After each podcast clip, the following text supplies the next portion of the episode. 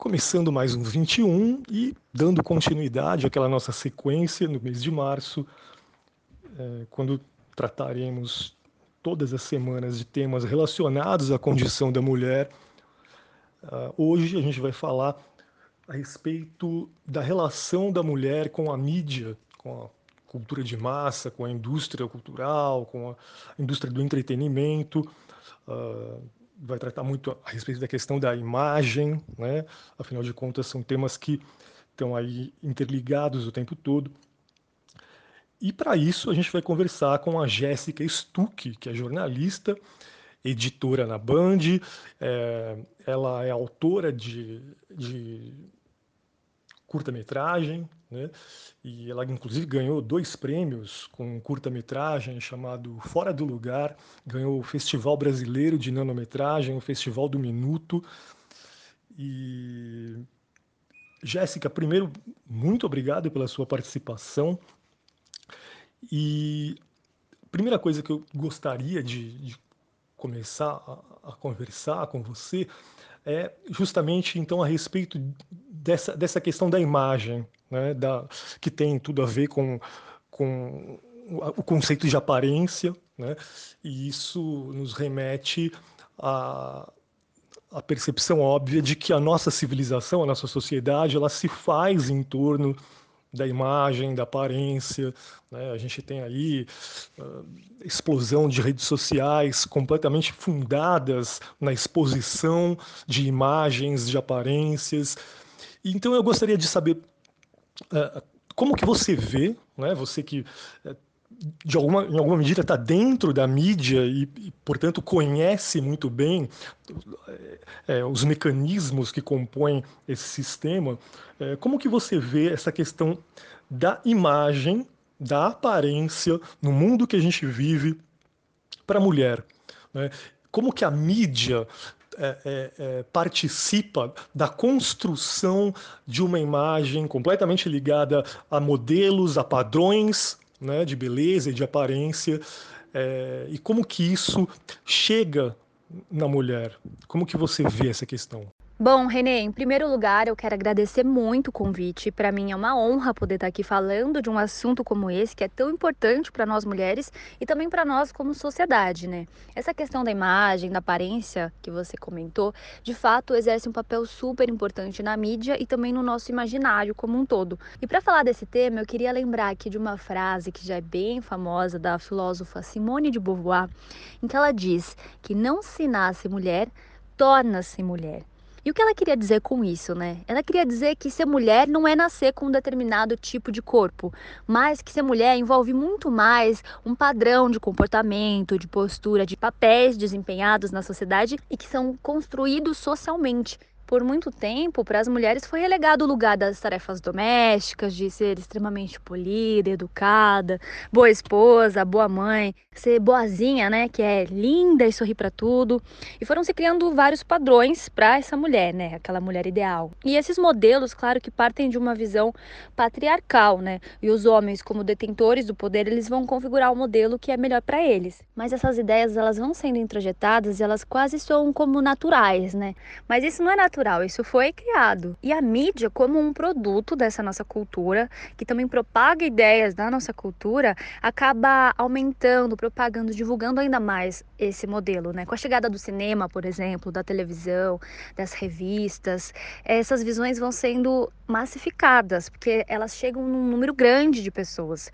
E é vendida aquela imagem da diva, da loira, da magra, da com peitão, como você deve fazer isso ou aquilo. É uma imagem bem objetificada, né? Diga-se de passagem. E as mulheres acabam querendo ter esse corpo, querendo ter aquele cabelo, porque elas são expostas num volume muito grande a isso. O modelo acaba sendo esse. Então, se você tem na sua cultura um determinado tipo de referencial, você acaba adotando isso, né? E quem ganha com isso ainda mais é a indústria, que vende produto para Dedel. E embora as coisas estejam mudando, a gente tem muito reflexo disso ainda, né? A gente tem heroínas, autoras, profissionais que estão mudando, quebrando esses estereótipos e tem um discurso de empoderamento, autoaceitação, diversidade, mas a gente também tem, por exemplo, o programa exibindo mulher seminua para ganhar audiência, o feminicídio sendo tratado como um caso de amor, os lugares de poder ainda pertencendo em sua maioria ao homem e essa pressão estética gigantesca que ainda existe, principalmente sobre as mulheres. E para falar um pouco da minha área, que é o jornalismo, é, felizmente é uma área que tem muitas profissionais mulheres, né? Mas veja só se elas não são cobradas para além da sua competência profissional. Com certeza são. É super comum você ver comentários, por exemplo, sobre o cabelo, ou a roupa, ou se a mulher engordou, se emagreceu. Já para os homens, essa pressão é muito menor. É como se para eles valesse realmente o conteúdo, né? o trabalho de fato. E para as mulheres, além do trabalho, elas têm que estar lindas, maravilhosas, impecáveis, de acordo com o modelo vigente, né? E quando não, são julgadas por homens e também pelas mulheres que acabam reproduzindo esse machismo. William Bonner, por exemplo, exibe as mechas brancas já ó, há anos. Isso é considerado até charmoso. Já a primeira vez que uma âncora assumiu os brancos, até onde eu sei, foi agora, no fim do ano passado, a Carla Vilhena na CNN. E claro que isso só está sendo possível porque o debate sobre esse tipo de padrão está ganhando força na sociedade, muito também pela força que tem na internet. A internet, inclusive, é essa faca de dois gumes, né? Que tem determinados tipos de potências ali. Você pode ficar vendo fotos editadas, perfeitas, né? Numa perfeição que não tem como existir, rolar o feed e ficar lá insatisfeita toda vez que você se olhar no espelho. É, mas a gente também tem cada vez mais visto mulheres falando sobre corpo livre, sobre se enxergar bonita do jeito que você é, sobre não usar maquiagem, sobre aceitar o seu cabelo, pessoas com perfis super diversos, mulheres negras, gordas, mulheres nos mais variados cargos e profissões. Eu acho que essa é uma das formas da gente gradualmente ir construindo essa mudança. Porque se identificar com o que está sendo representado é muito importante. Então você ter outros exemplos na mídia que, que não são só a gatinha da novela que tá louca para casar com o mocinho, né? A gente precisa contar histórias de mulheres reais, a gente precisa criar outras narrativas. E a mídia é fundamental para isso, né? É, inclusive, isso já vem acontecendo. Então a gente precisa de mulheres roteiristas, diretoras, apresentadoras, operadora de câmera, editora, autora, de todos os lugares, em todos os lugares, e precisamos de histórias que abarquem essas mudanças. E, e claro, de homens aliados à causa, né? E aqui eu ainda friso que a gente não está falando só de mulheres cis, mas também de mulheres trans, de pessoas não binárias, e eu acho que é importante a gente pontuar isso aqui também. Muito bom. A Jéssica até já adiantou o que seria a segunda pergunta, né, do papel da mídia nessas mudanças, né, nessa mudança de rumos.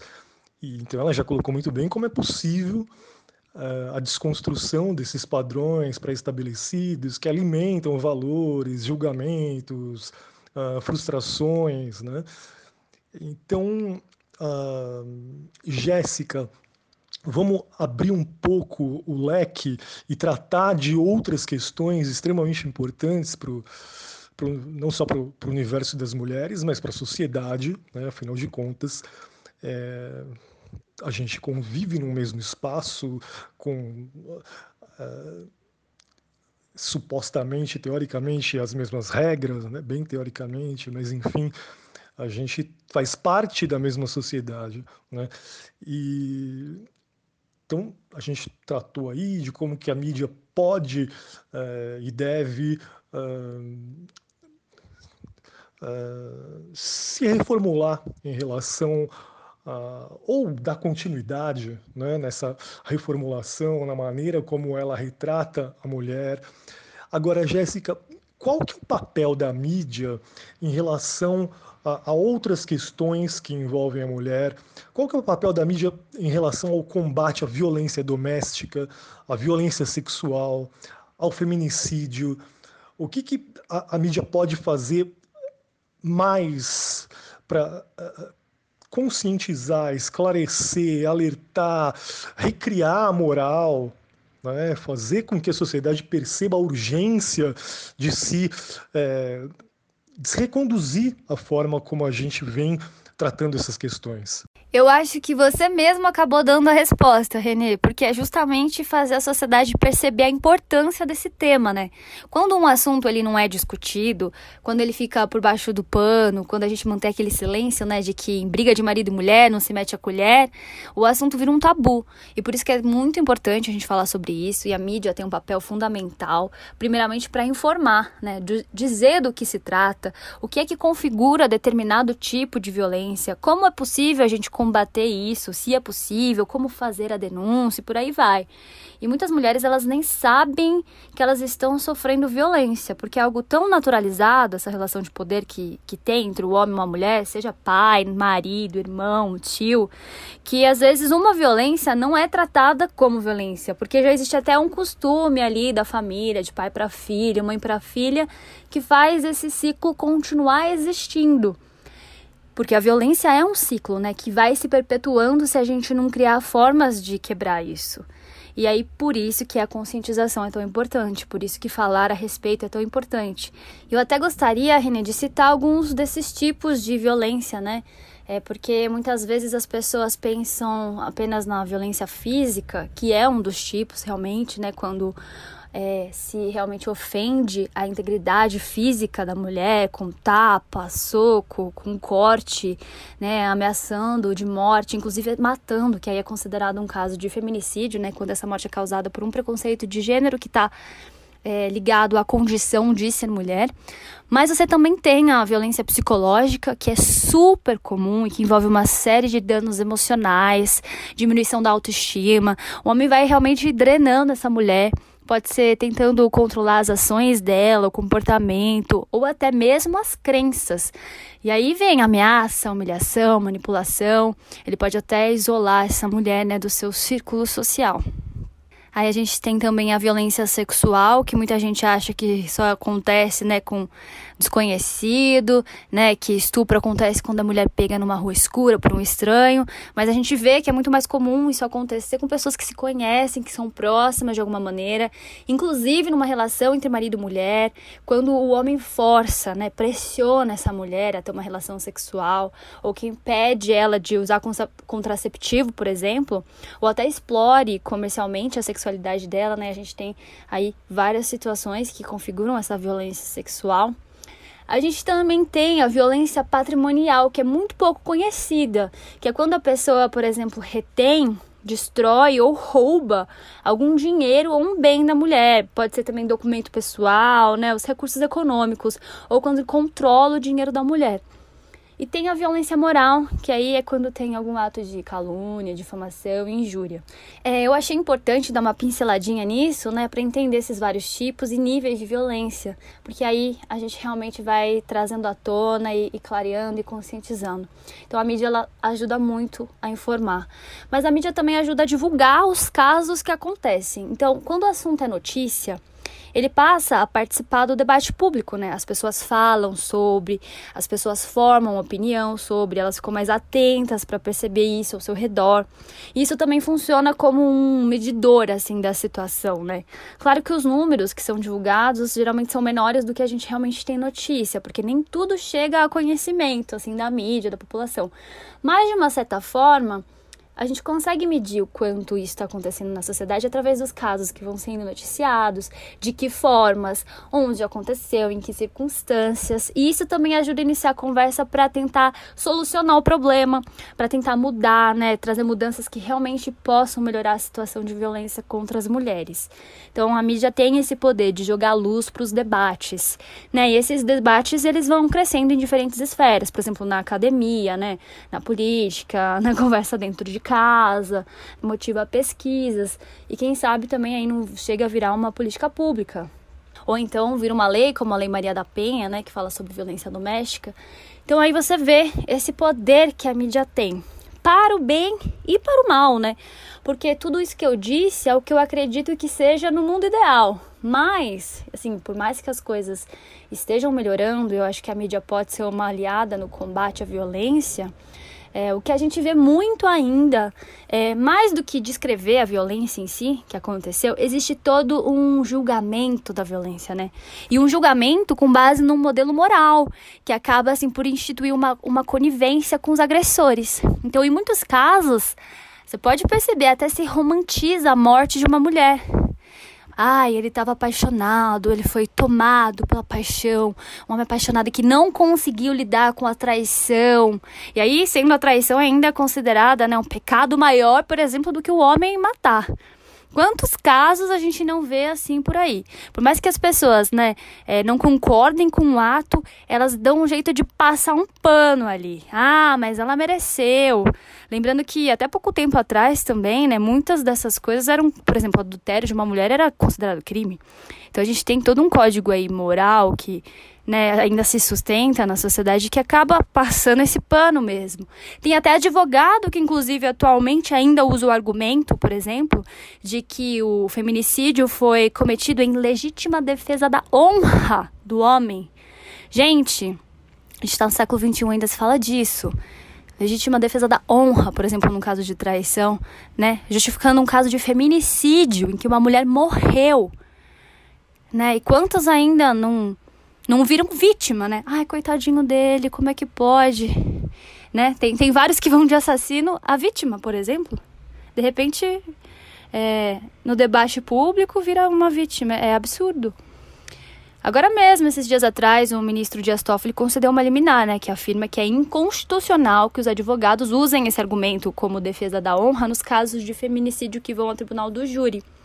Ele, inclusive, descreveu isso como sendo eu vou repetir aqui as palavras dele, abre aspas, odioso, desumano e cruel, porque visa imputar às vítimas a causa de suas próprias mortes ou lesões, fecha aspas. Então, é, eu concordo com essa fala dele, né? A gente também tem aquele famoso caso, não sei aí quem ouviu um outro podcast, um podcast que se chama Praia dos Ossos, né? Que fala do Doca que matou a Angela Diniz a tiros, um caso, né, que de um assassino que virou uma vítima pela opinião pública. Então você vê aí como pode ter esse desserviço, né? Como ficar divulgando casos como esse, fazendo um julgamento moral, também pode ser um desserviço. Mas eu acredito muito que as coisas estão mudando, que quanto mais informação a gente tem, melhor a gente, melhor a gente consegue atuar, né? A gente consegue realmente é, abrir os olhos de pessoas que estão passando por isso e possam procurar ajuda, né? Então, eu, eu realmente acho que a mídia tem um papel importante a ser feito, a gente precisa quebrar esses julgamentos, né? Essa, esse, esse julgamento moral que existe em cima da mulher, que é uma visão do patriarcado, do machismo, e seguimos aí na luta. É muito interessante, muito importante a tua resposta, porque você não só esclarece, explica, mas ao ilustrar a situação com exemplos, você é, aponta de uma forma mais direta, mais clara para o problema, né? É, acho que o problema ficou escancarado, né? O problema de se viver numa sociedade que tem uma dificuldade imensa em superar o seu, o seu patriarcalismo, o seu machismo, né? Agora, Jéssica, é, tem, tem um outro assunto que para mim, é, sempre me chamou muito a atenção né, uh, na cultura brasileira a questão da, da venda né, de, uma, de uma promessa, uh, de uma expectativa, de um sonho que é o sonho da realeza. Né? Uh, a menina tem que ser uma princesa e o menino um príncipe, né? mas principalmente a menina uma princesa que espera o seu príncipe encantado. Né? Essa, é, esse conto de fadas ele é vendido diariamente para as pessoas né? no Brasil de, de, de modo muito muito intenso, né? Num país que não tem nada a ver com isso, né? Por mais que a gente tenha uma uma raiz aí europeia, uma das nossas raízes seja europeia, por mais que a gente tenha vivido o império, mas isso é, tá tão, tá tão lá atrás, né? E, e enfim, de qualquer forma, é, há uma força muito grande, né? É, um, é, quase que um projeto, né? Quer dizer, a gente é criado para ser, é para seguir esse padrão de de sonho, né? A menina ser uma princesa que espera o seu príncipe. Você consegue dimensionar o quanto isso faz mal para a sociedade brasileira, em especial para a mulher brasileira? É, a partir do momento em que a, a, mídia, a indústria cultural acabam fortalecendo essa, essa ideia? Ai, Renê, você não tem ideia do quanto esse assunto me atravessa, assim. Eu cresci com essa narrativa, né? No, cresci no interior de São Paulo, queria ser a perfeitinha, achar o príncipe, cresci numa família cristã, né? Evangélica, então tinha até aquela história de, de ser o varão. É, cheguei a ser a Cinderela na peça da escola e tinha muito aquela coisa, né, de amiga, dormir na casa das amigas e ficar sonhando com aquele príncipe encantado. É, a gente costumava assistir, eu lembro até hoje, do filme Um Amor para Recordar né? Que não sei nem quantas vezes eu vi esse filme com as amigas, né? Com aquele cara que era tudo errado. E aí ele muda por causa de você. Aliás, acho que essa é uma das maiores mentiras que a gente conta para as meninas, né? Para as pessoas no geral. Porque você não tem que mudar por alguém, você tem que mudar por você. Porque você reviu alguma atitude, né? E ó, te falar que a gente passa a vida toda, né? Continua, continua aí nessa luta também de desconstruir e ressignificar o peso disso tudo é muito forte, né? Acho que eu nem preciso mencionar aqui de novo o machismo, o patriarcado que foram moldando esses pensamentos e as histórias vão reproduzindo o estilo de vida que vigente, né? E muitas vezes reforçando ainda mais. E sobre essa questão da realeza especificamente, eu acho que não dá para esquecer que a gente tem um passado de colonizado, né? Pelos portugueses e tal. E antes de 1800 realmente não existia uma preocupação assim da coroa com a vida cultural aqui do país. Mas aí chega a família real lá por 1808, fugindo, na verdade, de Napoleão Bonaparte. E aí esse é o momento em que essa herança cultural europeia embarca aqui na nossa terra, principalmente no Rio de Janeiro, né? E você vê sendo construído é, o Jardim Botânico, Academia Militar, Banco do Brasil, teatros, né? A Biblioteca Real, que se transfere de Lisboa para o Rio. E você imagina, né, para quem tá aqui, como que isso soa, né? A realeza é o símbolo máximo ali da sociedade, o exemplo a ser seguido. Aquelas pessoas cultas, brancas, ricas, bem vestidas, com perfumes, cosméticos, que até hoje a gente tem esse imaginário, né? Senão a gente não ia vestir terno em um país tropical, não é mesmo? Então acaba sendo o exemplo bem sucedido, né? Esse ideal aí e as narrativas de romance, do príncipe, da princesa, elas se baseiam nisso, né? A literatura fala disso. E os livros vêm da Europa, escrito por homens europeus. E também depois por brasileiros que têm essa herança cultural, né? Que muitas vezes vão até a Europa para estudar. Ou então as primeiras universidades que a gente tem aqui também, com professores que são de lá. Em sua maioria homens. Então, e aí os homens também têm essa ideia de encontrar uma princesa casta, pura, linda para casar, enquanto eles fodem com as escravas, com as mulheres pobres, as engravidam e somem no mapa, né? Mas erra quem pensa também que a gente não tem mais essa herança cultural, né? A gente tá aí século XXI, mas a diferença é que a gente foi de um polo para o outro, dos europeus aos americanos, que acabaram se tornando aí uma hegemonia, né, principalmente na indústria cultural, do cinema, do entretenimento, e. Ah. E aí a gente vê aquela trajetória do herói, né? O clássico filme romântico norte-americano, que pode não trazer o símbolo do príncipe e da princesa, mas traz os mesmos princípios da conquista da amada, né? E aí até surgem alguns novos pontos, porque além de linda, prendada, de boa família, elegante, ela também deve ser sexy, sem ser vulgar, né? Surgem as divas do cinema. E quem escrevia esses filmes eram homens, exaltando aí um objeto sexual que lhes convinha, né? E criando histórias de homens que se apaixonavam por essas mulheres, eles se portando como príncipes para conquistá-las. E a gente vê esse jogo do homem que quer conquistar a mulher, aí tem aquele conflito no começo, ele faz alguma besteira, mas ele se arrepende, fica atrás dela, e aí vai desenrolando até um momento do clímax, e aí eles acabam ficando juntos no final, enchendo a plateia de comoção. E claro que essas ficções também vão moldando a nossa mente, né? Você vê isso desde pequeno. né? Você vê isso na novela, no filme, na, no jornal.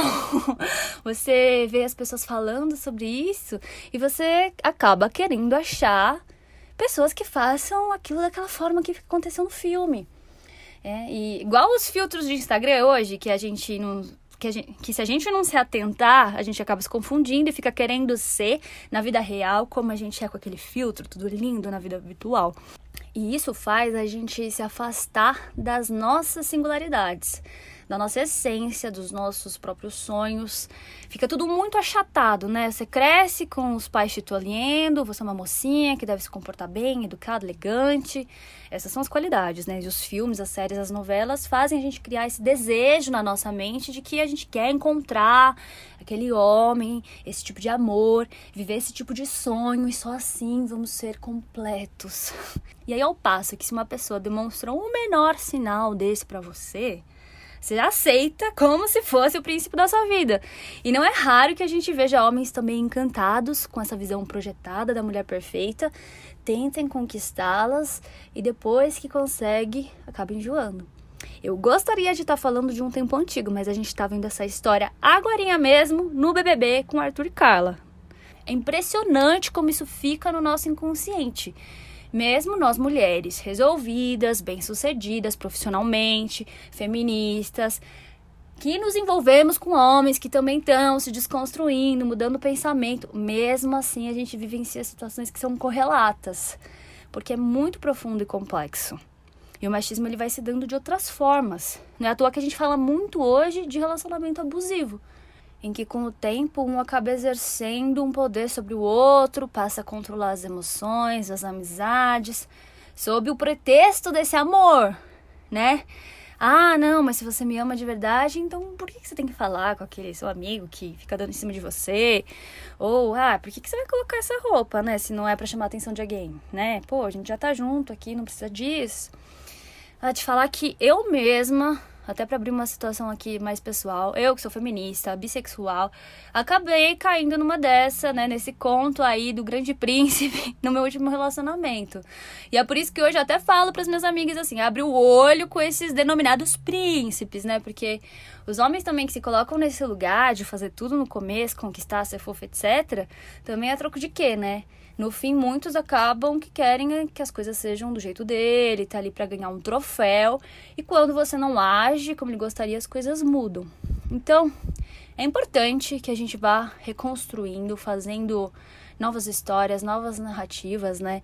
É muito importante a gente ter pluralidade, né? Nos livros, nas novelas, nas séries, nos filmes, nas matérias jornalísticas, nos programas de variedades, que a gente mostre mulheres reais, homens reais, heroínas, donas de sua própria história e também que a gente faça muita terapia, né? Pra se autoconhecer mesmo e ir desfazendo esse sonho construído coletivamente de que você tem que ter aquela pessoa especial, sua esposa, ser mãe, o cara mesmo também, é, ser pai, ou ser, enfim, né? Que você precisa achar aquele grande amor, né? E, e pra gente entender quem que a gente é. Tudo bem, não tem nada de errado em querer isso. Mas também, se for, que seja com uma pessoa que faça isso acontecer de uma forma saudável, né? Que, que seja construída à base de uma parceria, né? E, e que tudo bem se a gente quiser outra coisa, né? Que a gente tenha essa possibilidade, essa diversidade toda de pessoas, de escolhas. E que delícia que é poder viver o que se é, não é mesmo? Muito bem, fundamental né, essa percepção é, de que, ok, a gente precisa de fantasia, de ficção, de uma certa fuga, por que não? Mas a gente precisa também perceber o que é a realidade, né? o que é o real. Não adianta se desconectar completamente é, do mundo que a gente vive. Né? Inclusive, os sonhos, para que possam se realizar, eles precisam dialogar com o real. Né?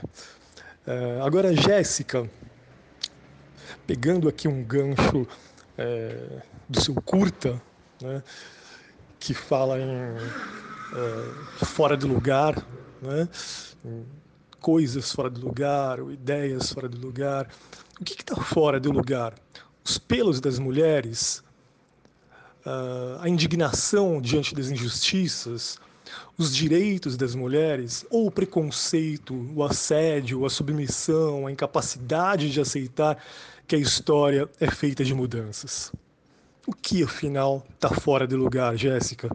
Essa expressão fora do lugar que dá nome ao curta, né?